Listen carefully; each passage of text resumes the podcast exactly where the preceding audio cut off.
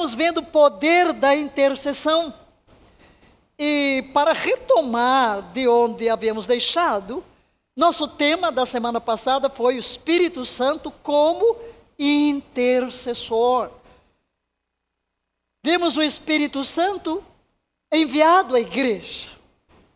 Falamos sobre o seu envio à igreja em cumprimento da promessa de Jesus: Não vos deixarei órfãos, voltarei para vós.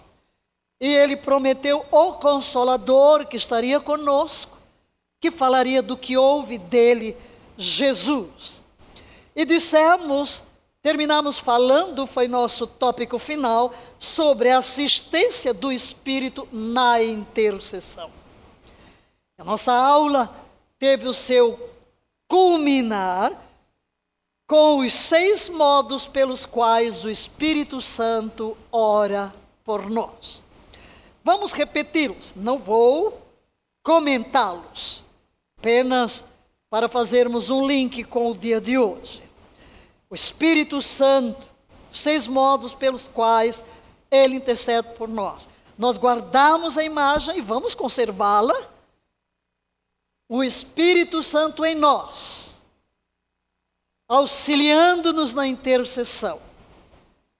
E o modo do Espírito orar por nós. Seis modos muito importantes. Então vamos ler os seis modos todos juntos. Primeiro, o Espírito Santo ora por nós com um poder que não possuímos. Segundo, o Espírito Santo ora por nós com sabedoria que nos falta. Terceiro, o Espírito Santo ora por nós com misericórdia que jamais poderíamos imaginar. Quarto, o Espírito Santo ora por nós com uma conexão que não possuímos. Quinto, o Espírito Santo ora por nós com a vontade de Deus em mente. E sexto, o Espírito Santo ora por nós com amor que não podemos conter.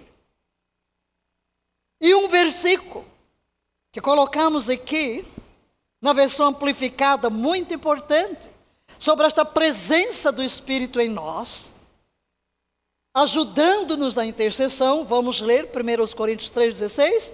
Não discernis e entendeis que vós, toda a igreja de Corinto, sois templo de Deus, seu santuário, e que o Espírito de Deus tem sua morada permanente em vós, para estar em casa, coletivamente, como uma igreja, e também individualmente.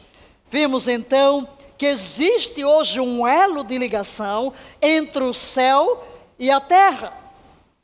E para mencionar três princípios que estabelecemos aqui juntos, o Espírito Santo intercede na terra, usando o coração do cristão e a sua boca. Como está o homem em Cristo no céu, Deus está na terra, na pessoa do Espírito Santo, no crente. Este lhe oferece o corpo através do qual ele opera aqui. Hoje, entraríamos a partir daqui imediatamente no cristão como intercessor. E o que vamos ensinar, que fica para a próxima aula, porque vou entrar em Pentecostes, é que se o Espírito Santo é residente em mim, note bem, existe uma aliança. Eu falei aqui da aliança de Deus com Abraão. E porque a aliança diz o que é teu é meu, Deus tomou uma filha, uma descendente de Abraão, e plantou nela a semente do seu filho. Porque Deus deu a terra aos filhos dos homens. Então Jesus nasce como filho do homem. Mas agora, vimos o que? O Espírito Santo habita em mim. O Espírito de Cristo é o Espírito Santo. Logo, o Espírito Santo é também o Espírito de Cristo. Eu me torno o corpo de Cristo. Logo, se eu sou o corpo de Cristo, por causa da aliança, por causa da nova criação, o Espírito Santo passa a ter um corpo na terra. Diga, o meu. tem uma voz na terra, diga a minha. Deus tem o Espírito Santo tem boca na terra, diga a minha. Aleluia! Deus deu a terra aos filhos dos homens. Então, para que Jesus pudesse operar, ele tomou um corpo no ventre de Maria. Agora, o Espírito Santo não encarnou, ele não tem um corpo, mas no momento em que nascemos de novo, no momento em que ele passa a residir em nós e nós somos convertidos em templos vivos nos quais ele habita, ele tem um corpo o seu e o meu. Então ele vai se mover na terra, em nós e através de nós. Então, se eu falo do Espírito com gemidos inexprimidos e intercedendo, eu vou chegar a uma conclusão. Ele vai interceder com minha boca, Ele vai chorar com os meus olhos, Ele vai agonizar com a minha alma, Ele vai orar em mim, por mim e através de mim, correto? Mas isso fica suspenso para a próxima aula, está bem? Vamos entrar em Pentecostes. Vamos celebrar esta data. Deus estabeleceu um calendário. E neste calendário ele estabeleceu sete agendamentos, sete momentos de encontro com o seu povo, através dos quais seu povo estaria mais próximo renovaria a sua aliança. E esses sete se concentram na realidade em três, porque são três épocas. E assim todo Israel deveria ascender ao lugar que Deus estabelecesse, que veio a ser Jerusalém, onde Salomão edificou o templo três vezes por ano. A primeira grande festa é a festa da Páscoa. Mas ela engloba três festas. Depois de um longo período vem Pentecoste, este que vamos celebrar agora. E depois a terceira, que é Tabernáculo, também engloba três festas: três, seis, sete.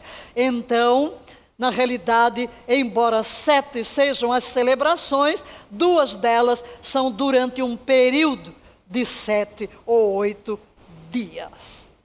Vamos olhar então para a festa de Pentecostes. Eu vou dar o tema do nosso estudo hoje, do Sinai a Sião. Do Sinai a Sião. Ontem uma querida ovelhinha, né? De quem eu cuido.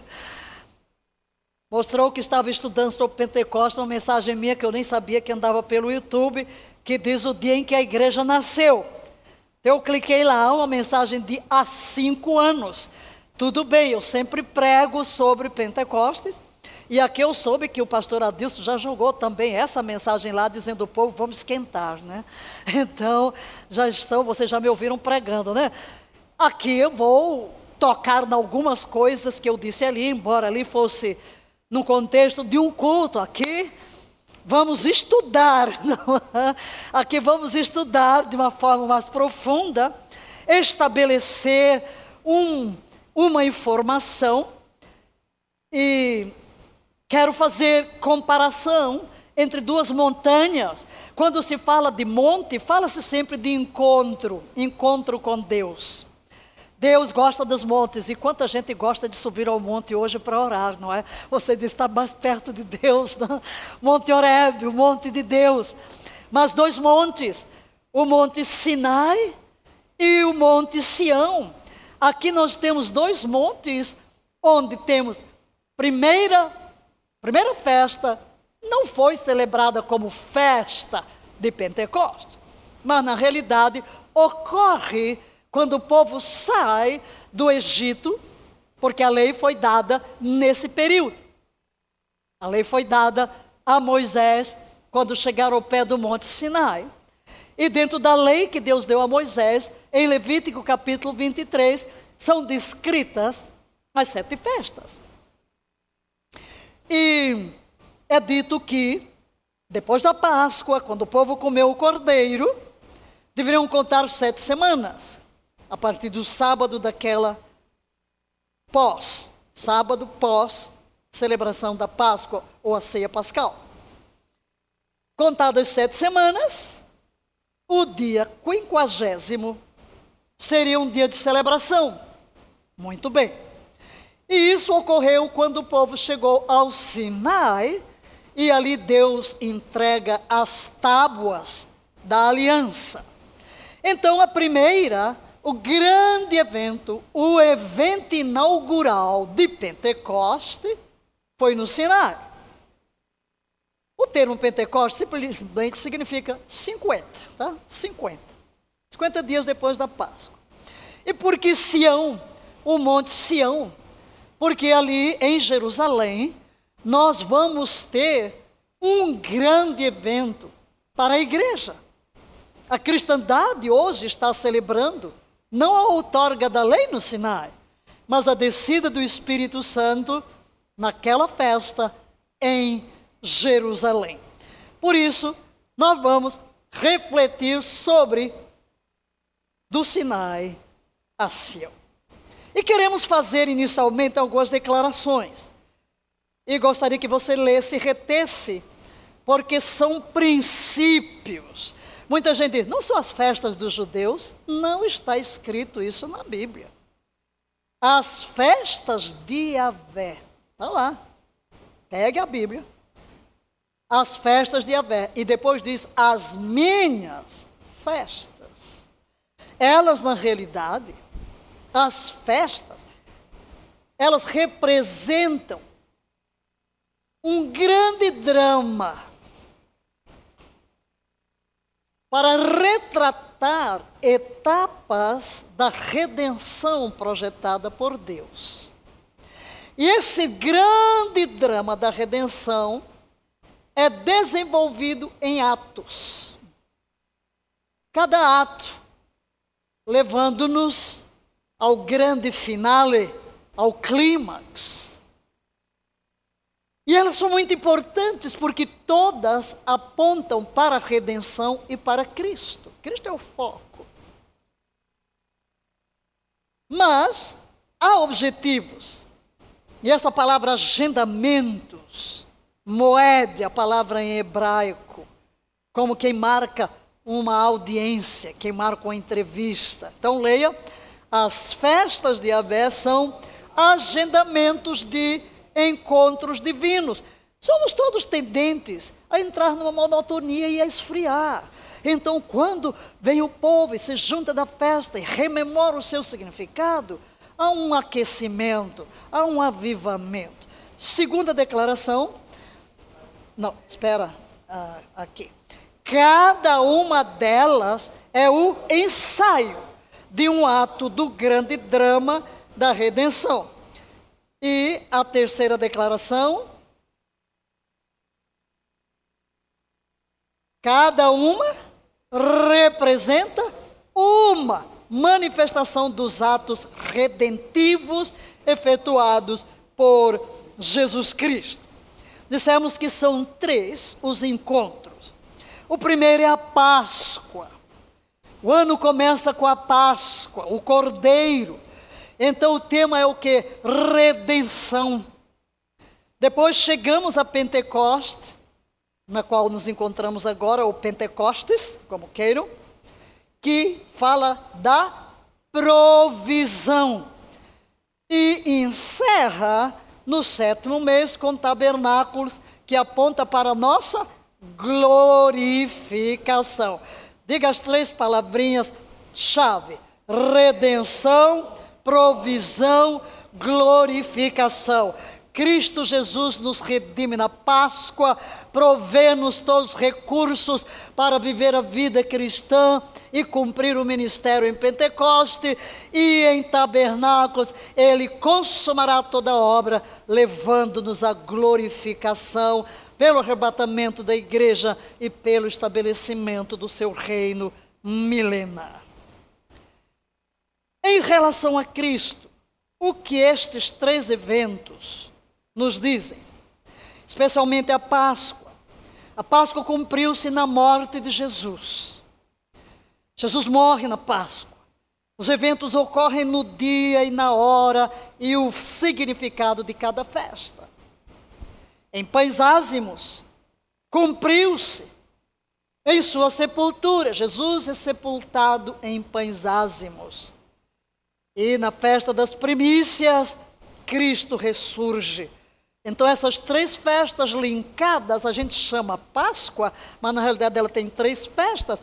Nesse período, Cristo morre, é sepultado e ressurge, tornando-se as primícias do que dorme.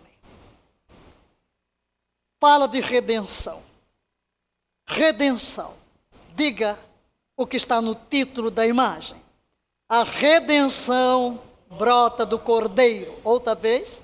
A redenção brota do Cordeiro. Então, aqui, do Monte Calvário, no Monte Calvário, nós vamos encontrar o que? O sangue, aquilo que era um tipo lá quando o povo saiu do Sinai. Para nós, é claro, os judeus comemoram a festa de uma maneira diferente. Eles chamam os 50 dias a contagem de Homer. Então eles vão relatando todos os episódios, desde que saíram do Egito até o momento em que chegam ao Sinai e recebem as tábuas da aliança. Agora nós cristãos olhamos para o Calvário. Olhamos para o Calvário. Não é o Egito, é o Calvário, onde Jesus Cristo, Cordeiro de Deus, morto antes da fundação do mundo, é imolado para nossa redenção. Mas aí, a partir deste momento que ele ressurge, nós vamos analisando os eventos. Que eventos? Ele ressurge, ele aparece por 40 dias aos seus discípulos, instruindo-os, até que finalmente ele dá uma ordem: permanecer em Jerusalém, até que do alto sejais revestidos do poder. Ele diz: dentro de poucos dias será cumprida a promessa do Pai. Que promessa? Ele diz que, como João Batista, né, batizou em água, aquele que viria para batizar no Espírito Santo, há um batismo que vos espera. Então Jesus anuncia aos discípulos que eles devem permanecer em Jerusalém e faz a grande promessa: recebereis poder ao descer sobre vós o Espírito Santo e ser-me-eis testemunhas, tanto em Jerusalém como em Judéia e Samaria e até os confins da terra. E ao dizer isso, Jesus então é elevado aos céus desaparece, eles ficam olhando para cima e aparece a visão angelical que diz: Varões galileus, porque estás olhando para cima, este Jesus que dentre vós foi assunto aos céus, há de vir, como para o céu ouvistes ir. Então eles saem com grande alegria, vão para Jerusalém. E o que vão fazer, queridos? Uma reunião de oração. Estamos estudando sobre oração. Aqui estão eles. Vão orar. Vão orar. E enquanto eu preparava tudo isso aqui, eu fiquei pensando, já que eu estou linkando com o nosso curso Poder da Intercessão. Que maravilha! Os discípulos estão aqui na terra, em Jerusalém, toda semana, orando, orando, orando, orando, orando. Orando por quê? Pela descida do Espírito Santo. E Jesus? Jesus está lá no céu orando, orando, orando. Aleluia! Porque a Bíblia diz que Ele vive sempre para interceder por nós. E Ele prometeu que juntamente com o Pai viria o Espírito Santo. Então, esse período entre a ascensão de Jesus e a descida do Espírito Santo, há uma reunião de oração no céu e na terra. Amém! Então há todo um clima de oração, de intercessão, todo mundo esperando, ninguém sabe quando vai acontecer, mas estão reunidos, devotados a buscar a presença de Deus, para receber um presente, um presente glorioso, queridos. Eu gosto de dizer que o maior presente de Deus a nós foi Jesus Cristo, o nosso redentor. Mas o maior presente de Jesus Cristo a nós é o Espírito Santo, o Consolador, o Paracleto divino. Portanto, do Monte Calvário ao Monte Sião. Aleluia! Ambos os montes aqui em Jerusalém mas que grandes eventos, que grandes eventos. Aquele que morre, que é suspenso entre os céus e a terra, ressurge e retorna para o Pai. E a grande demonstração de que a obra é consumada é que no dia da festa, esta festa tão importante, desce o Espírito Santo. Portanto, temos aqui uma imagem da redenção à provisão. Espírito Santo é a provisão de Jesus para a sua igreja, para você e para mim. Até porque, meus amados, nunca poderemos entrar no nível de intercessão que estamos estudando sem conhecermos o Espírito, sem recebermos a promessa do Pai, sem sermos imersos no Espírito Santo, sem receber dele todo o poder. Mas, para entender completamente o Pentecostes, devemos estudar a manifestação de Deus no Monte Sinai. Por quê? Porque vamos ver aqui uma figura. Deus trabalha, esta é a forma de Deus se revelar. Ele vai se revelando no Antigo Testamento em imagens, em atos de um drama. E quando nós olhamos e confrontamos o Antigo e o Novo Testamento, nós temos um entendimento melhor e vemos a consumação de um plano, um projeto. Pentecostes é uma das três festas principais instituídas por Deus. Deveria ocorrer 50 dias após a Páscoa. A primeira festa marcou o início da aliança da nação com a outorga das tábuas da aliança. Não vou comentar porque já o fiz. Israel nasce, leio o que está em amarelo. Israel nasce como uma nação sacerdotal. Aquele povo que desceu ao Egito 70 almas, ali se multiplicou e sai o que? Uma turma de escravos que é liberta. E agora Deus dá uma constituição nacional. E ao fazer a aliança do Monte Sinai, ali nasce a nação. Nasce uma nação. E Deus diz qual é o propósito: este povo seria uma nação sacerdotal. E vemos em intercessão que o sacerdote é aquele que se coloca entre Deus e o povo. Ele é um intercessor. Deus tem o propósito que Israel testemunhe sobre Yahvé a todas as nações, revelando que Yahvé é o único Deus, uma nação de intercessores, uma nação sacerdotal.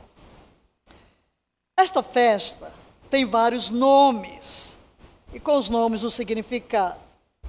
Você vê aí o monte, que é o Monte Sinai, com a palavra Shavuot é a palavra em hebraico, 50. Ela é chamada festa da colheita. Diga, festa da colheita. Na realidade, queridos, as três festas giram em torno de colheita. Diga, colheita. Aleluia, tudo tem significado. A primeira, que é a oferta. Nessa colheita você vai ofertar a Deus os primeiros frutos da terra. Na Páscoa, a colheita da cevada. Pentecostes, a colheita do trigo. E tabernáculos dos frutos. Hum. Minha cabeça começa a pipocar, né? Porque atrás de cada palavra vem um mundo de conceitos, mas eu não posso despejar em cima de você, né? Tem que ser um a um. é porque quando eu penso aqui agora em a festa da colheita relacionada com Shavuot, eu lembro as palavras de Jesus. Se o grão de trigo caindo na terra é a colheita do trigo, Pentecostes é a colheita do trigo, são as primícias do trigo. Se o grão de trigo caindo na terra não morrer, fica ele só. Mas se morrer, dá muito fruto. Jesus refere-se a quem com esse grão de trigo? A ele. E o que vai acontecer, meus queridos, nesse dia de Pentecostes? Três mil almas são batizadas assim, numa sentada. o grão de trigo caiu na terra, morreu e tem dado frutos desde então e não parará de dar frutos até que ele surja na glória. A trombeta soe, os mortos ressurjam e os vivos em Cristo sejam transformados e subam ao encontro do Senhor nos ares. Festa da colheita. Mas Apesar de existir uma festa das primícias lá linkada à Páscoa, esta festa também é chamada Hag Habikurim, festa das primícias. Exatamente para celebrar também, só que aqui é um outro fruto, o trigo. E esta é uma oferta ao Senhor. É uma oferta ao Senhor. Eu achei interessante um pequeno vídeo de uma judia. Eu não aparece o nome dela, mas ela tem. O ministério dela se chama Becó. Não é crente. Evangélica, pelo que eu vi, é apenas judia, porque entrei pesquisei, porque gostei do videozinho. Ela até fala um português com sotaque, mas tem um jeito tão bonitinho de falar cada sílaba com a boca bem aberta. Muito bonitinha. E ela disse o seguinte: embora não sejamos agricultores, porque ela vai falar o quê? Que Israel, o que, que fazia neste dia? Todo mundo levava o fruto, conforme o Senhor disse, eu vou ler daqui a pouco, Deuteronômio 26, levava o fruto para agradecer a Deus. E aí ela faz uma aplicação para os nossos dias que eu achei relevante. Ela diz: embora não sejamos agricultores, podemos aproveitar a festa para pensar: qual a minha safra deste ano? Ah, qual a minha safra deste ano? O que é que eu colhi este ano? Quais são os meus melhores frutos? Como posso compartilhá-los e ser grato por os ter? Quer dizer, esse é o espírito da colheita. Não apenas diante de Deus agradecer, mas todos nós temos frutos, todos nós temos safra. Podemos olhar para trás, eu digo, ótimo, boa lição para nós hoje. Meu Deus, como foi meu ano passado, da última, da, do último Pentecoste até agora, qual a minha safra? Você, pastor, quantas almas levou a Jesus? Quanta safra financeira, quanta safra profissional, ou você teve mais filhos, não é? Prêmios, promoções, almas, ministério, novas empresas, novas realizações. Qual é a sua safra? Ofereça algo ao Senhor, como expressão da sua gratidão, não se esquecendo de que nada deve morrer em nós e devemos compartilhar. E esse ritual da festa de Shavuot tem a ver com o que está escrito em Deuteronômio, que nós vamos ler agora este versículo, capítulo 26, verso 2. Leiamos: Tomarás alguns dos primeiros frutos de tudo que recolheres do solo que Yahvé teu Deus te dará.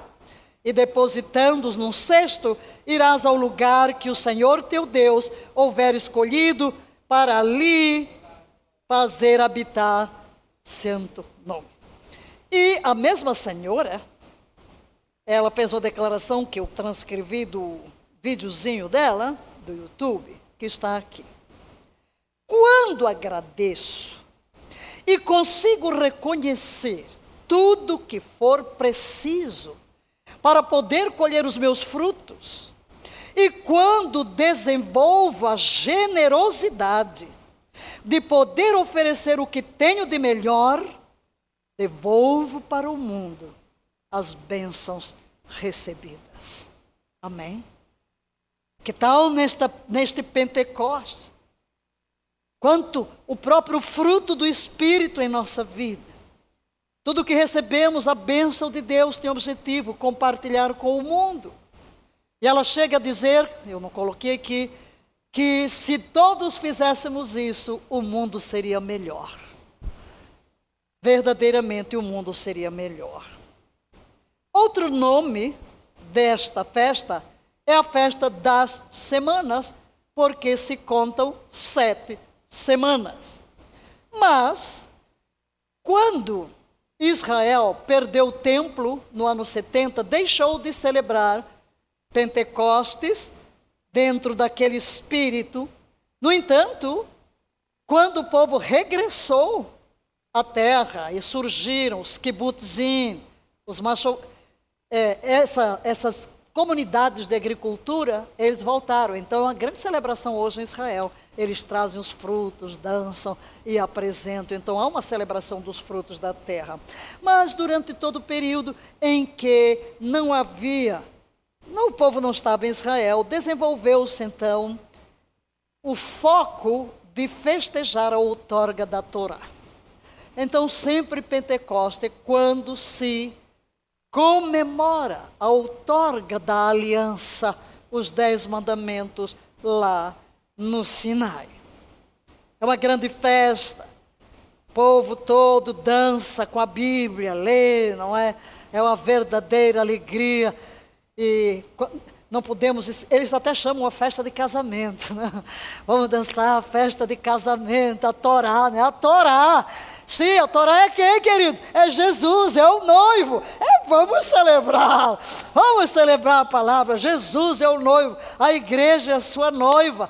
Então, a outorga da Torá é a outorga daquele que é vivo, Jesus de Nazaré. Mas avancemos. O primeiro Pentecostes ocorreu quando Deus consumiu o Monte Sinai com fogo.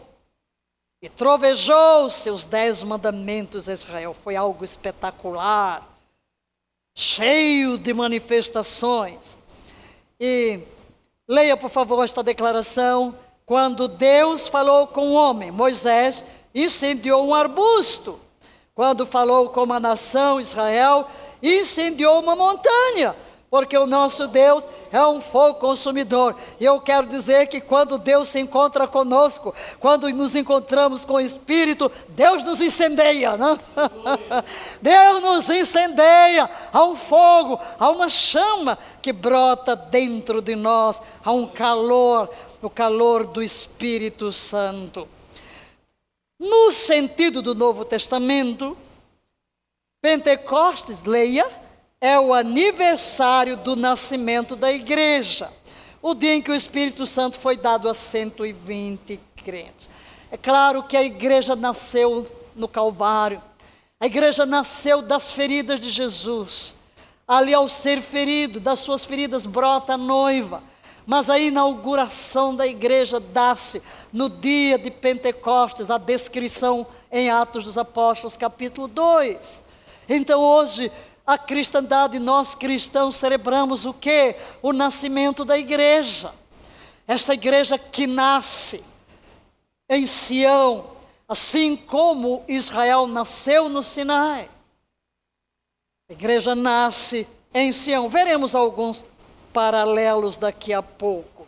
Para Israel, é o aniversário da aliança no Sinai. E essa aliança do Sinai Deus diz taxativamente ao povo: leia por favor o que Deus promete, porque nós vamos ver que o espírito do Sinai é o mesmo de Sião. Agora, se ouvirdes a minha voz e obedecerdes à minha aliança, sereis como meu tesouro pessoal dentre todas as nações, ainda que toda a terra seja minha propriedade.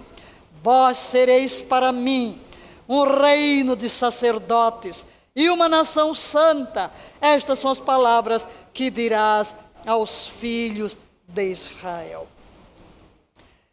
Alguns elementos característicos deste evento.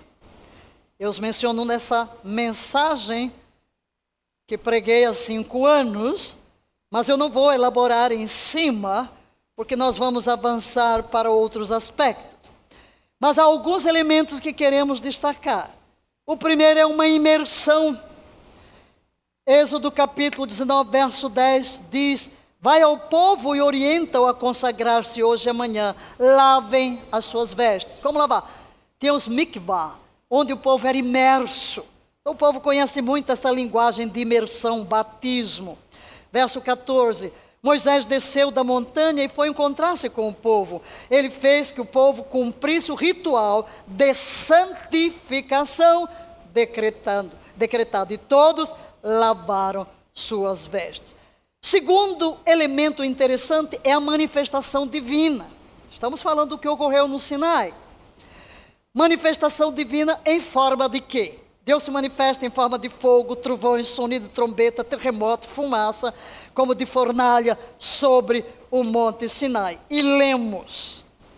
Ao alvorecer do terceiro dia, houve trovões, relâmpagos, uma espessa nuvem sobre a montanha, e um clangor muito forte de trombetas, de chofar. E todas as pessoas que estavam no acampamento começaram a tremer de medo. Então Moisés conduziu o povo para fora do acampamento, para encontrar-se com Deus ao pé da montanha. Todo o monte Sinai ficou coberto de densa fumaça, pois Yahvé, o Senhor, havia descido sobre ele em chamas de fogo. O monte fumegava fortemente, como se fosse uma enorme formalha viva. Toda a montanha tremia violentamente, e o som do chofar, a trombeta, ia aumentando pouco a pouco. Moisés falava, e a voz de Deus lhe respondia do trovão. Que espetáculo! Uh! Ah, por isso, Isaías tem a oração: Oh, se fendesses os céus e descesses, né? Como fizeste lá no Sinai. Ah, eu gosto de imaginar que Deus transfere por um momento o trono do seu governo do céu para a terra, a fim de fazer uma aliança com o povo de Israel, com um propósito: trazer ao mundo o seu redentor e o meu redentor. Foi tão assombrosa, porque a presença de Deus é poderosa, é assombrosa mesmo, que o povo ficou com medo. Mas Deus falou, povo ouviu. Terceiro elemento, importante aqui é um convite a uma aliança. O povo vê reunido debaixo de toda essa manifestação e recebe um convite para que faça uma aliança com Deus. Nos capítulos 20 a 23, que não vamos ler, evidentemente, é um convite a uma aliança com Deus. Como? O povo deveria aceitar as palavras divinas expressas nas tábuas da aliança. Ele tinha que concordar. Tudo que Deus estava dando era um convite. Outro elemento interessante é a presença do sangue. Toda aliança era feita com sangue. A própria, a própria palavra aliança, berit, em hebraico, implica no derramamento do sangue, porque representa vida, troca de vida. A vida está no sangue. No capítulo 24, nós lemos isto, que a aspersão do sangue da aliança, tanto sobre o altar, ao pé do monte, e sobre o povo. Aquele é o sangue da aliança que Deus faz com Israel. E lemos: Moisés colocou metade do sangue recolhido em tigelas e outra metade derramou sobre o altar. Em seguida, leu o livro da aliança e o leu para o povo. E eles responderam: Leia, tudo que Abé ordenou, nós o faremos e obedeceremos. Em outras palavras, estavam aceitando o convite para estabelecer uma aliança com Deus. Moisés tomou o sangue e aspergiu sobre o povo e proclamou: Leia, este é o sangue da aliança que Abé fez convosco por meio de todos estes mandamentos. Quinta, quinto evento interessante é a manifestação do Espírito Santo. Aqui. Como? Manifestação do Espírito Santo de Deus sobre Moisés e os setenta anciãos que subiram ao monte e viram ao Deus de Israel. A palavra diz que Deus tirou do Espírito que estava sobre Moisés para distribuir. E quando esses setenta anciãos subiram, o texto diz que eles viram o Deus de Israel. Debaixo dos seus pés havia como um pavimento de safira tão puro como o próprio céu. Deus, entretanto, não estendeu a mão para punir esses notáveis líderes dos filhos de Israel. E assim eles puderam ver a glória de Deus. E depois comeram e beberam. Muito bem, queridos. Shavuot celebra também o dia em que Deus estabeleceu o seu povo como, leia, nação santa, um reino de sacerdotes. Não vou repetir a leitura que já o fizemos aqui, sereis um tesouro e um reino de sacerdotes. Agora, deixemos o Sinai. Cheguemos a Sião. Aleluia! O dia em que a igreja de Cristo nasceu, sim.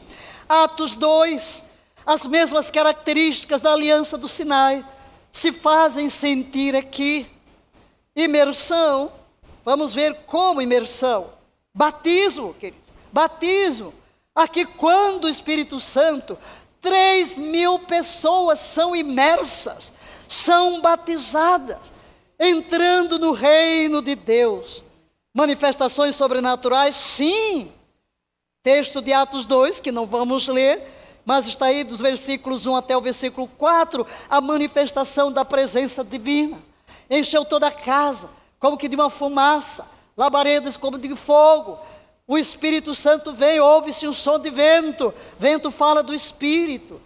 Vence línguas de fogo, assim como a chama desceu sobre o Sinai. Aqui o fogo desce em forma de línguas de fogo que pousam sobre cada um dos apóstolos é aliança. Há um convite. Pedro se levanta e convida o povo. Aí no capítulo 2, versos 14 a 40, nós vamos encontrar o sermão do apóstolo Pedro, a reação do povo, onde ele prega Jesus e apresenta o evangelho para que as pessoas se arrependam, aceitem a Cristo e sejam batizadas e recebam o Espírito Santo. E o povo. Só aqui, num dia só, estes firmaram a aliança com o Senhor. Glória a Deus. Mas também, queridos, nós nem precisávamos falar sobre a manifestação do Espírito Santo, porque o Espírito Santo é aqui derramado de uma forma extraordinária. Então, assim, precisamente 50 dias após a morte de Jesus, na Páscoa, o dia da igreja, se repetiu com poder e grandes manifestações divinas sobre todos aqueles que aceitaram a renovação da aliança com o Deus de Israel. E o que precedeu este dia? Como falei há pouco, uma reunião de oração de cerca de uma semana. Às vezes se fala de dez dias de oração, não pode ser dez porque começa, mas cerca de uma semana.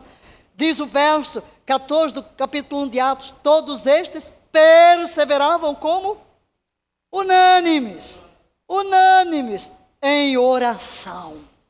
Então, amados, hoje, o nosso coração exulta, porque nós estamos vivendo, estamos vivendo a realidade do que ocorreu naquele Pentecostes. A igreja celebra seu nascimento e a nova aliança mas a coisa mais importante é celebrar o nascimento dentro de nós. É a pergunta: você já recebeu o Espírito Santo? Coisa mais importante para você e para mim hoje é esta: não é saber que há dois mil anos o Espírito Santo desceu em Jerusalém, quero saber se ele desceu em mim. O meu Pentecostes, eu preciso ter o meu Pentecostes. Aleluia! Deus lá no Sinai, santificou um povo para si mesmo. Mas agora em Sião, o Espírito Santo santifica a noiva do Messias. Aleluia! E vamos encontrar o mesmo espírito de nação sacerdotal aqui, em relação à noiva e à nova aliança, e vamos ler 1 de Pedro 2,9. Mas vós sois a geração eleita, o sacerdócio real, a nação santa, o povo adquirido, para que anuncieis as virtudes daquele que vos chamou das trevas para a sua maravilhosa luz. Diga, somos um sacerdócio real.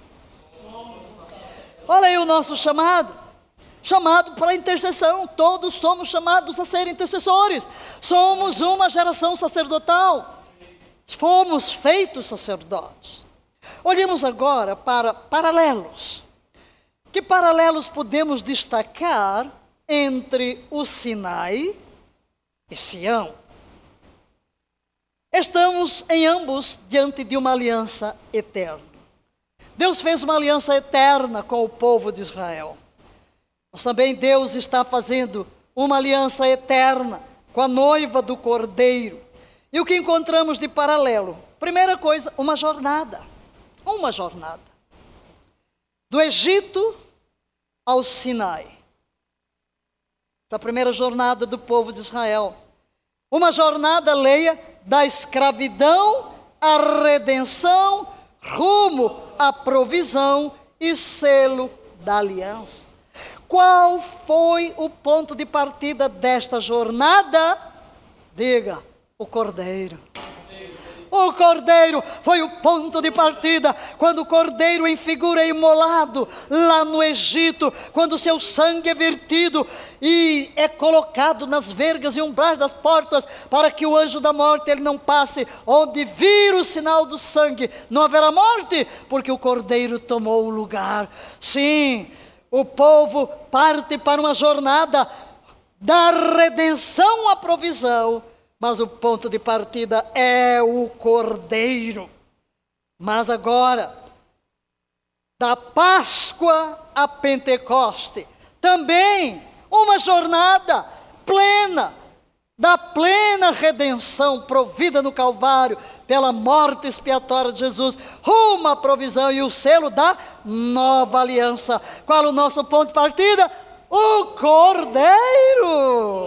Não aquele Cordeiro animal, mas isso aqui é o Cordeiro de Deus que tira o pecado do mundo. Aleluia! Você está vendo? São paralelos, são figuras. Nossa vida começa com o Cordeiro, nossa vida começa com a redenção, mas nós não podemos parar na cruz, nós não podemos parar no Calvário, nós precisamos da provisão do Espírito Santo, entrar em linha, entrar em comunhão com o Espírito Santo, e se queremos despertar aqui guerreiros de oração, se queremos afetar os céus dessa nação, se nós queremos destronar principados e potestades, não podemos fazê-lo sem esta provisão visão que vem através do Santo Espírito de Deus. Aleluia. Aleluia. Que desceu em Pentecostes e permanece conosco. Uma aliança é selada. Uma aliança, diga, uma aliança. aliança. Lá no Sinai. Aliança que foi prometida a Abraão repetida aos seus descendentes, Abraão, Isaac, Jacó e a todo Israel. É, foi manifesta essa aliança na redenção do Egito e agora é selada na outorga das palavras da aliança e a aspersão do sangue. Uma aliança firmada, prometida, ratificada, manifesta, selada com sangue de animais. Nós lemos o texto, não vamos repetir a leitura, lemos há pouco, de como Moisés aspergiu o povo em Sião. É a nova aliança que Deus prometeu. Firmarei uma nova aliança, escreverei nas tábuas do teu coração, que aliança, colocarei neles o meu espírito. Sim, Deus prometeu uma nova aliança, porque aquela aliança do Sinai foi escrita em tábuas de pedra, mas a nova aliança seria escrita nas tábuas de corações redimidos, transformados, recriados pelo Espírito Santo. Essa nova aliança foi prometida aos profetas, foi manifesta no Calvário, onde a noiva foi concebida. Agora leia, vinda à luz pela outorga do Espírito Santo. E esta aliança foi selada com sangue. Quando Jesus celebra a ceia, antes da sua morte, ele diz: Este é o sangue da nova aliança a nova aliança, mas esta aliança que em Sião vem à luz. Terceiro ponto de comparação: um lugar escolhido. Deus escolhe um lugar, o monte de Deus. É um monte. Ali no Sinai, Monte Oreb, este é o nome dele, Monte de Deus, aí nestes textos. Isso significa o quê? Um lugar de encontro. Segundo, um lugar de chamado. Terceiro, um lugar de envio. É aqui neste monte que Deus encontra Moisés, que Deus se revela a Moisés, que Deus o chama para ser libertador e de onde Deus o envia para dirigir a libertação do seu povo. É o monte de Deus. Monte Sião, ou Moriá, é o lugar da prova da aliança. Foi naquele monte que Deus provou Abraão com o sacrifício de Isaac. Naquele mesmo monte, o templo foi edificado. É o lugar do sacrifício de Davi. Quando veio a praga sobre Israel, ele vai à eira de Araúna, exatamente no Monte Moriá, ou Monte Sião, onde ele faz uma aliança. É o lugar do templo, portanto, um chamado. Escolhi Jerusalém para que o meu nome permanecesse ali. Um lugar que Deus estabeleceu. Aquele foi o lugar do sacrifício da aliança. Foi o lugar do sacrifício de Isaac, que era um tipo do filho de Deus. Deus deu um filho da promessa a Abraão, o único amado. Deus deu-nos o filho da promessa, único amado, Jesus. No mesmo monte, o lugar do sacrifício, o lugar da aliança. Aleluia. Monte de Deus. Os israelitas se reuniram no Monte Sinai. Mas os discípulos chegaram aquilo que Hebreu chama Monte Sião, a cidade do Deus vivo. E que expressão tão linda! Eu bem que gostaria de ler todo o texto de Hebreus 12, de 18 a 24, mas, não, mas vou ler um pouquinho. Porque vai falar que lá no Sinai era o clangor da trombeta, o povo tinha tanto medo, o povo não podia chegar. Mas quanto a nós, o nosso chamado não é aterrador, embora Deus seja um fogo consumidor. E eu destrinchei aqui os três versículos que quero ler, para que você preste atenção à descrição do novo monte. Ao que lugar chegamos por causa de Pentecoste. Leia comigo. Mas tendo chegado ao Monte Sião, a cidade de Deus vivo, a Jerusalém celestial, a jubilosa reunião dos milhares de milhares de anjos, a igreja dos primogênitos, cujos nomes estão escritos nos céus, a Deus, o juiz de toda a humanidade, aos espíritos dos justos, agora perfeitos, a Jesus, mediador de uma nova aliança, e ao sangue aspergido, que se expressa com mais veemência do que o sangue de Abel. É disto que Pentecostes fala. Aleluia. Mas também um lugar de nascimento. Deus estabeleceu um lugar de nascimento da aliança. Sião e Sinai. Vamos ver agora um contraste. Leia comigo. O primeiro Pentecostes foi o nascimento de Israel como nação sacerdotal. O Pentecostes em Atos 2 foi o nascimento da igreja da nova aliança, uma nação também sacerdotal. A mesma coisa. O lugar dos santificados. Lugar dos santificados. Leia. No Monte Sinai, os israelitas foram santificados por três dias em preparação para a visita de Deus. Mas o que ocorre em Sião? Uma semana, uma semana de santificação, como já falei, por uma semana. Em Jerusalém, os discípulos ficaram em oração por cerca de uma semana antes da chegada do Espírito Santo.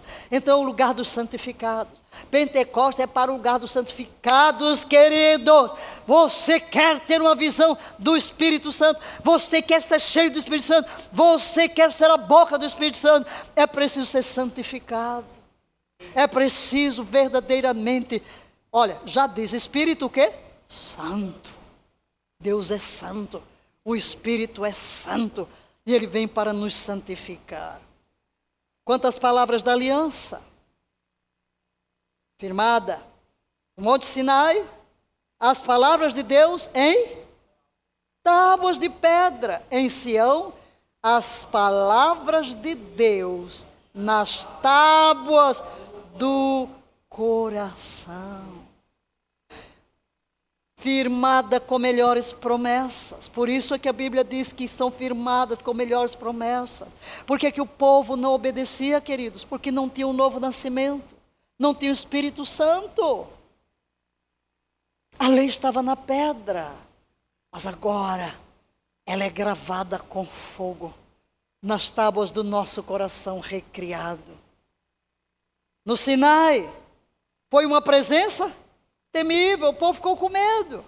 Ô oh, Moisés, vai lá tu, escuta e conta para nós, porque a gente vai morrer.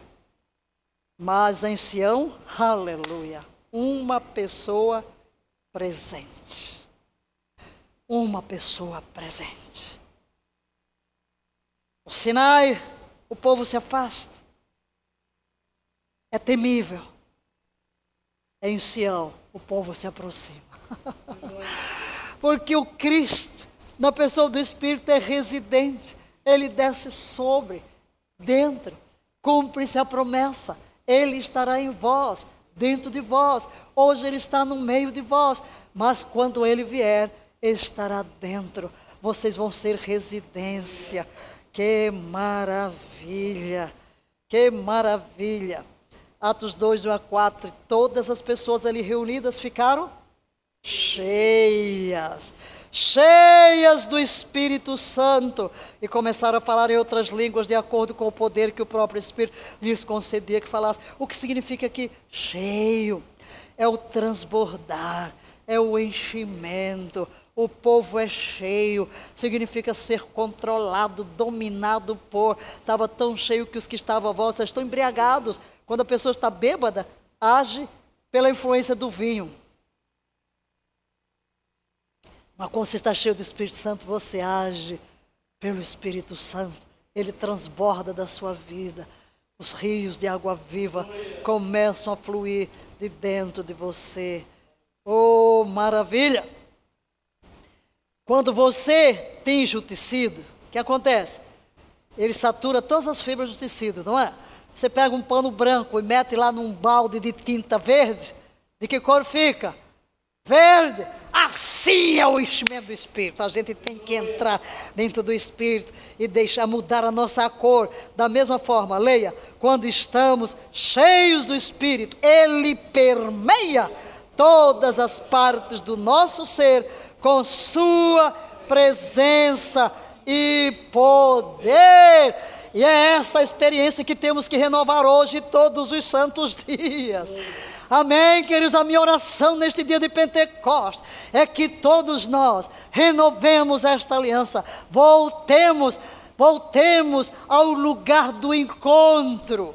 Muita gente vai dizer, volta ao cenáculo. Eu digo, não, não, não, não, não. O Espírito Santo não desceu no cenáculo, o Espírito Santo desceu no templo, no templo. Mas não vou falar sobre isso, não vou tomar tempo para falar sobre isso que eu quero me concentrar aqui no essencial. E nós somos o templo. Naquele dia, o Espírito Santo desce sobre o templo. Os, os discípulos estavam ali, era dia de Pentecostes. Por isso é que quando vieram as manifestações, o povo diz: O que, é isso? O que é isso? E diz o texto: Levantando-se Pedro, se se levantou é porque estava sentado. E se todo mundo pergunta é porque ouviu. E se ouviu é porque estava junto deles. Então todos estavam juntos, reunidos.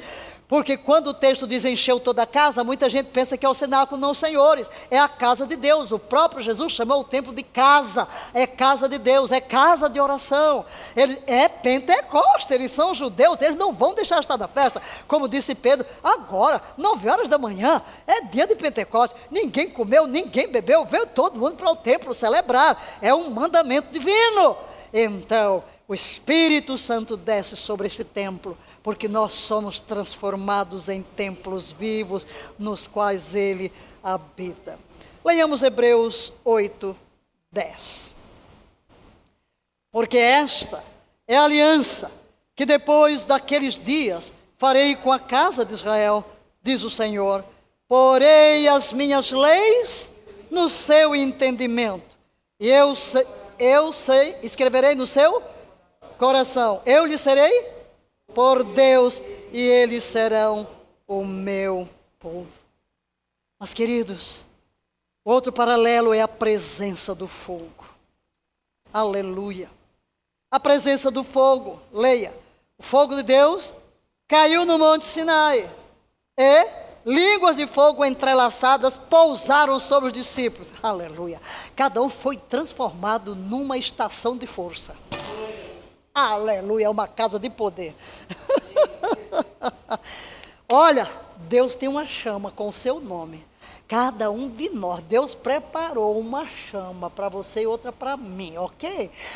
Aqui não diz que caiu um fogo geral. Não, o povo viu fogo generalizado no Sinai, mas aqui não, é uma chama para cada um individualmente. Fala da experiência pessoal. Você é transformado numa casa de força, residente do poder, porque quem foi que veio? O próprio Espírito Santo que os revestiu. Este Espírito Santo que em mim habita, de repente toma conta de mim. Por isso que eu gosto de dizer que o batismo do Espírito Santo e a conversão pode se assemelhar ao seguinte: quando eu nasço de novo, o Espírito Santo passa a ser residente. Quando eu sou batizado do Espírito Santo, ele passa a ser presidente. Ele agora é chefe, ele preside. E o primeiro sinal que ele se tornou presidente é que ele fala. Começaram a falar em novas línguas. Por isso, quando Paulo diz enchei-vos do Espírito, o próximo verbo é falar. Falando entre vós com salmos e hinos e cânticos espirituais, salmodiando a Deus em vossos corações. Aleluia! Outro paralelo é a voz de Deus. A voz de Deus. Leia a voz audível de Deus falou do Monte Sinai os dez mandamentos. Agora, Deus falou através dos discípulos em línguas as maravilhosas obras de Deus. Havia povos das diversas nações que ascendiam a Jerusalém para celebrarem a festa. E a palavra diz que eles falaram nas línguas originais de todos estes locais. Se lá em Babel o homem se rebelou para construir uma torre, Deus confundiu as línguas, aqui em Sião, Deus, pelo Espírito Santo, unifica os povos numa linguagem sobrenatural. E quero dizer uma coisa para você, querido. Não se contente em não falar em línguas, em orar em línguas, porque eu disse há pouco, o maior presente de Deus Pai é para nós foi quem? Jesus. O maior presente de Jesus para o crente e o maior presente do Espírito Santo para você e para mim é uma linguagem de oração. É a linguagem de oração, orar em línguas. Aleluia! Uma linguagem que transcende o nosso entendimento. Paulo diz que quem ora em língua ora bem. Está falando com Deus, está se edificando. Quanto mais você ora em línguas, mais afinado você fica, mais sensível você fica à voz do Espírito. E muitas vezes a gente vai orar, não sabe por que orar, não sabe como orar, mas o Espírito nos toma e nós oramos a perfeita vontade de Deus. Outro paralelo são os sinais sobrenaturais. Sinais sobrenaturais. Sinais sobrenaturais indicam o quê? A presença de Deus no Monte Sinai. O que, é que vimos ali? Uma nuvem, trovões, raios, fogo e fumaça. E em Sião, leia. Em Jerusalém, eles ouviram um som do céu como um vento forte, sopro de Deus, sopro fala do Espírito. Quando o Espírito encheu a casa, houve também sinais sobrenaturais. Terremoto. Um terremoto sacudiu o Monte Sinai com a glória de Deus. E aqui em Sião, os discípulos cambalearam, né? Cambalearam sob a influência do Espírito como bêbados, com vinho novo. Não tinha lugar seguro. O chão tremia debaixo de seus pés. Aleluia!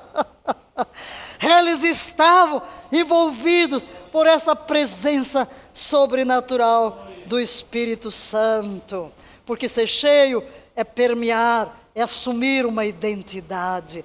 Eles manifestavam não as suas identidades pessoais, mas a doce presença e o controle absoluto do Espírito Santo sobre todo o seu ser.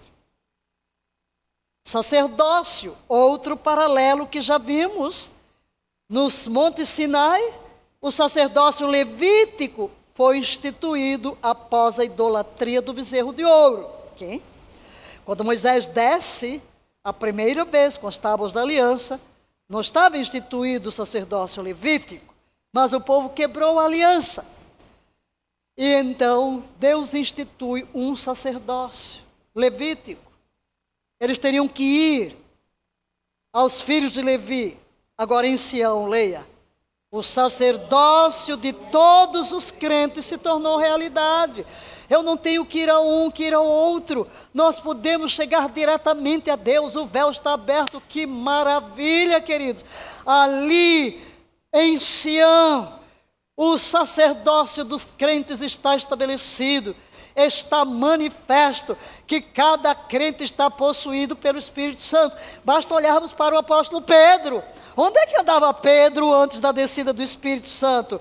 Ele estava juntamente com os outros trancado, né? fugindo com medo dos judeus, mas naquele momento em que o Espírito Santo desce e coloca uma casa de força dentro de Pedro, de cada um deles, há uma ousadia, ele então começa a se levantar como verdadeiro sacerdote diante de Deus, ele está cheio do Espírito Santo, ele vai levar uma nação a Deus, ele vai atrair o povo para Deus, porque ele está possuído pelo Espírito Santo. Outro paralelo é um plano. Existe um plano. No Monte Sinai, Deus dá a Moisés um plano, plano de um tabernáculo. Logo no primeiro capítulo citado aqui, capítulo 25, verso 8, ele diz: Edificar-me-eis um santuário, para que eu possa habitar no meio deles. É um plano de um edifício, de uma casa, de uma morada, que abrigaria a presença de Deus. Onde o sumo sacerdote, e apenas ele uma vez por ano, entraria. Mas em Sião, leia: Deus deu aos apóstolos plano para a igreja. Aleluia. Não é para construir uma casa, até porque a presença de Deus passa, sai do templo para habitar em templos vivos, para habitar o espírito de todo aquele que é regenerado pelo sangue do Cordeiro, mediante a obra do Espírito Santo. Aleluia. Mas há um plano para a igreja. Esse é um plano para a igreja vocês agora vão invadir o mundo, ser meus testemunhas. Vocês agora, no poder do, do Espírito Santo, começa aqui, lá abre a boca, prega não são do Espírito, cinco, três mil se converte, daqui a pouco cinco mil, depois aqui, e multiplicava-se, depois vamos para a Judéia, vamos para a Samaria, vamos para os confins da terra, e desde então nós estamos aqui hoje, hoje, executando o plano que foi dado ali, quando o Espírito Santo desceu e para que cumpramos bem esse plano, precisamos do Espírito Santo. Você e eu precisamos do Espírito Santo. Outro paralelo é morte e vida. Morte e vida. No Sinai, três mil rebeldes que adoraram o bezerro de ouro foram mortos. Então vamos encontrar morte no Sinai pela desobediência. Mas no sim, Sião vamos encontrar vida. Em Pentecostes, três mil pecadores arrependidos foram salvos. É como aqueles que ressurgem da morte, porque todos estão mortos em seus delitos e pecados. Então, vida, vida nova, vida redimida. Três mil se levantam as primícias a colheita, oh, aleluia, e a festa da colheita. Pentecostes é festa da colheita. Três mil são colhidos de repente para o reino de Deus. Mas queremos trazer ainda mais um paralelo: lei e espírito. Lei e espírito. No Sinai, a lei foi dada. Mas em Sião, o Espírito Santo foi dado.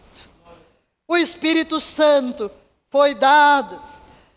O termo pentecostal hoje refere-se aos cristãos que acreditam no batismo do Espírito Santo, né? que receberam o batismo no Espírito Santo. João declarou em Marcos 1,8: Eu vos batizei em água, mas ele, Jesus, vos batizará no Espírito Santo. Batizar significa imergir, estar envolvido por, sob o domínio de. Aleluia. Jesus, no último dia da festa dos tabernáculos, disse: quando havia a libação da água sobre o altar, água e vinho.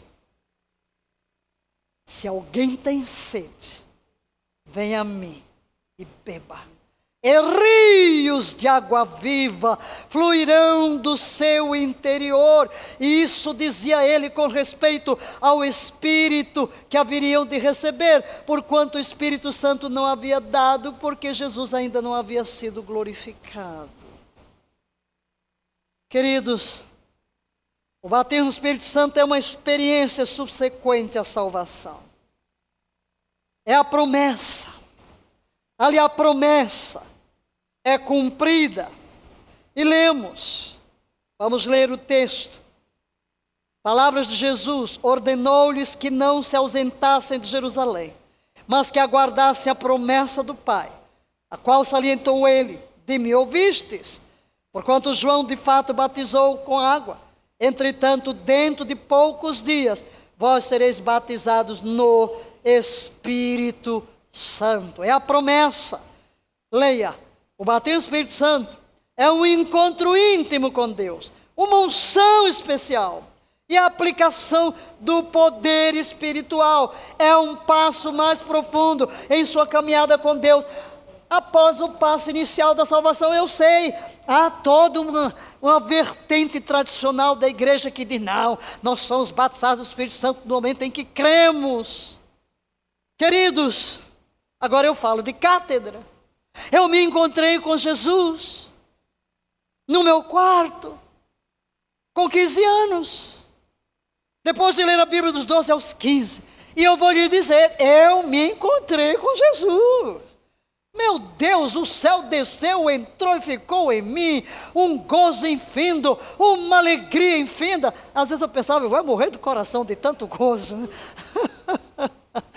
uma alegria, uma transformação apaixonada por Jesus. Assim, pois, fui chamada, ouvi a voz de Deus, fui para o seminário, fiquei seis anos no seminário, fui para a África, trabalhei que só, suei que só, trabalhei que só. Mas que insatisfação, onde é que está o poder, meu Deus do céu? e vai todo mundo embora, chega comunismo, eu fico sozinha, luto, luto, luto, leio o livro de Atos. Deus, onde é que está o Deus de Atos? Que negócio é esse? Bem, não vou entrar em detalhes, mas o fato é que o Espírito Santo, porque eu cheguei um dia em que me tranquei e digo, da não como, não bebo, não prego, não ensino, até entender esse negócio aqui, até saber de revelação. Eu vi teu poder se manifestando, sim, senhores. Quando você faz aí, quando você chega a esse ponto de sede, de fome, e diz para Deus, como Jacó, não te largo, se não me abençoares, pode saber que o céu vai descer. E eu fui batizado no Espírito Santo. Aleluia. Meu filho, eu posso dizer. Não tem nada a ver com a conversão. Você é outro. A Bíblia é outra. O poder é outro. Aleluia! Eu trabalhei todos os dias com a devoção sempre muito disciplinada. Luta, luta, luta, luta para somar um rebanhozinho de umas dezenas de pessoas. É o que eu disse, você vai para a guerra com o canivete, mas é melhor ir com a bomba atômica. Porque só com o canivete você leva mais facada do que dado. Não, não se contente não, meu filho. E hoje, entrando aqui no nosso curso de intercessão, para não deixar em branco o Pentecostes, eu quero dizer, meu filho, o batismo no Espírito Santo verdadeiramente é um passo mais adiante em nossa caminhada cristã. Você, os olhos serão abertos.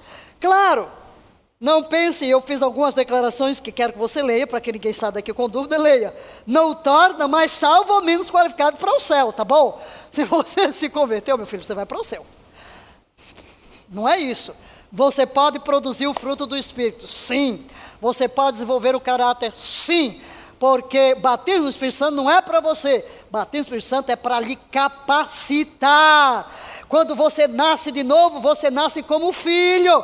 Quando é batizado no Espírito Santo, você vira soldado, tá? Para ir à batalha, para ir à luta. Você é equipado. Por isso, eu comparo água de João 4, água de João 7. Ali em João 4, Jesus disse: Quem beber desta água voltará a ter sede.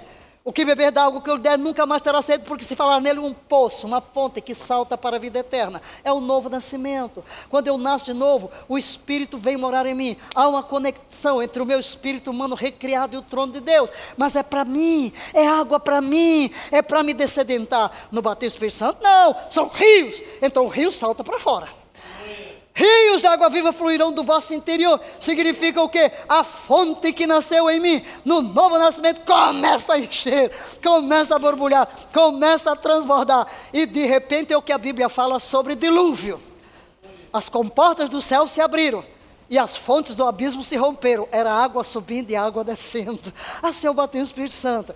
As comportas do nosso coração se abrem e os céus se abrem e somos envolvidos por, possuídos por. Então não tem nada a ver com salvação. Segunda declaração, permite que você viva em vitória e equipa para o ministério. Às vezes eu parava para pensar, eu já era missionária há tantos anos, fiquei sozinha ali em África. Meu Deus, que diferença! Como é que a gente pode ir para um campo sem isso? Que ignorância nossa! Como se roubou da igreja esse poder. E, em terceiro lugar, essencial na vida de oração. E eu preciso colocar isso aqui porque estou falando do Pentecostes no contexto do nosso curso. Não posso abraçar esse mover de guerreiro de oração sem o batismo no Espírito Santo. E como disse e repito, é o maior presente de Jesus ao crente é o Espírito Santo. E o maior presente do Espírito Santo a nós é a linguagem de oração. E faço pergunta. Faço-lhe uma pergunta hoje. Você já teve seu próprio Pentecoste? Não adianta a gente estar estudando aqui sobre o que ocorreu em Jerusalém. É preciso estudar sobre o que ocorreu em mim. Cada um de nós precisa dessa experiência. Para de ficar discutindo doutrina. Para. Quando eu entrei, quando eu entrei lá, eu disse, Deus, sei lá que nome for.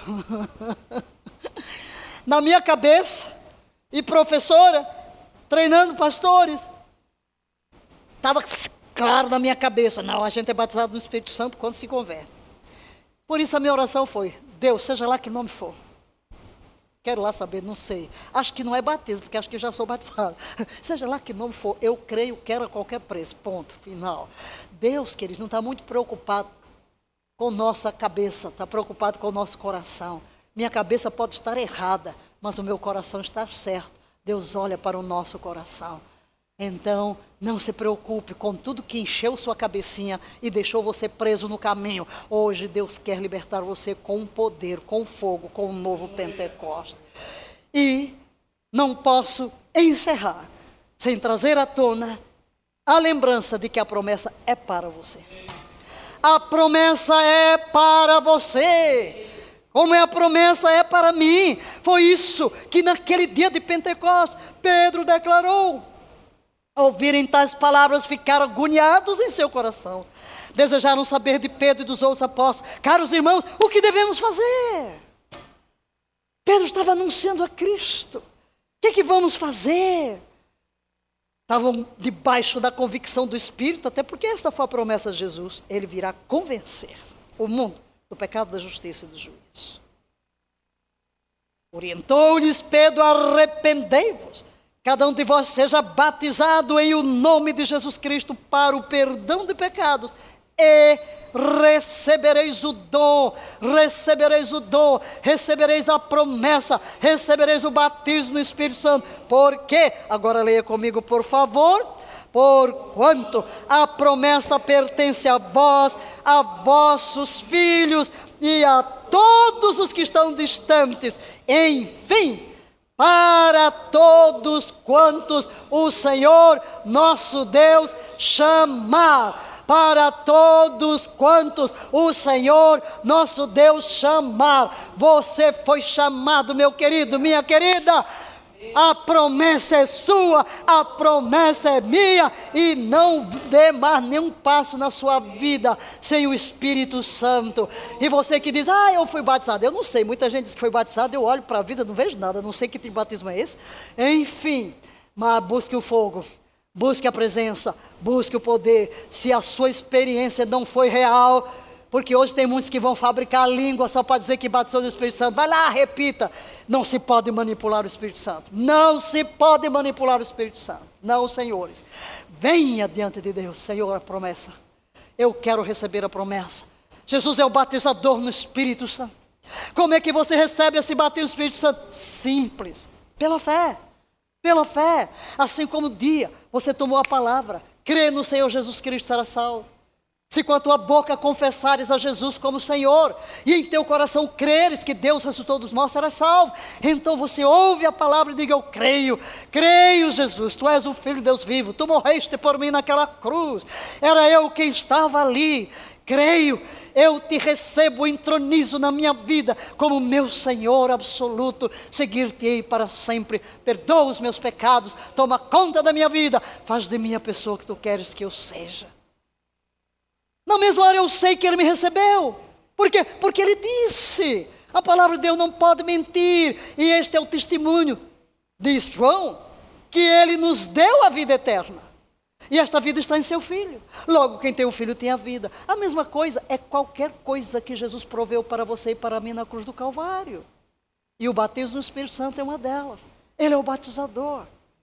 Ele disse: Vós que sois maus, sabeis dar boas dádivas aos vossos filhos, quanto mais vosso Pai Celestial dará o Espírito Santo àqueles que lhe pedirem. Aleluia! Tudo que você pode, precisa fazer é simplesmente com sede, sede, você tem sede? Venha a mim e beba. Senhor Jesus, eu me coloco nas tuas mãos. Como um dia eu me coloquei nas mãos do pastor para ser imerso nas águas, eu hoje me coloco, Senhor Jesus, nas tuas mãos. Imerge-me agora no teu espírito. Eu sei que o batismo no espírito é presente para os filhos. Eu sou filho, eu sou filha. Eu recebo agora, eu recebo agora. Sei que tu ouves a minha oração coração e tu estás me imergindo agora no teu espírito. Obrigada, Senhor. Obrigado, obrigado. Doce Espírito Santo, vem neste momento envolver a cada ouvinte, cada um que está se expondo a tua palavra nesta hora, ó tu Espírito de poder, ó Espírito Santo de Deus, vem agora, manifesta-te, revela-te Vem controlar todo ser. Ó oh, Deus Pai, em nome de Jesus Cristo de Nazaré, tu tens prometido um grande mover do teu espírito.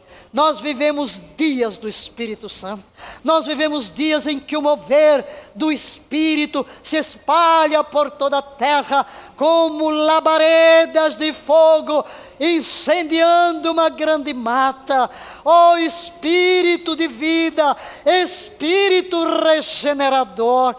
Ó oh, Pai, vem agora cumprir a tua promessa tua palavra diz e Pedro proclamou: Isto é o que disse Joel: derramarei do meu espírito sobre toda a carne.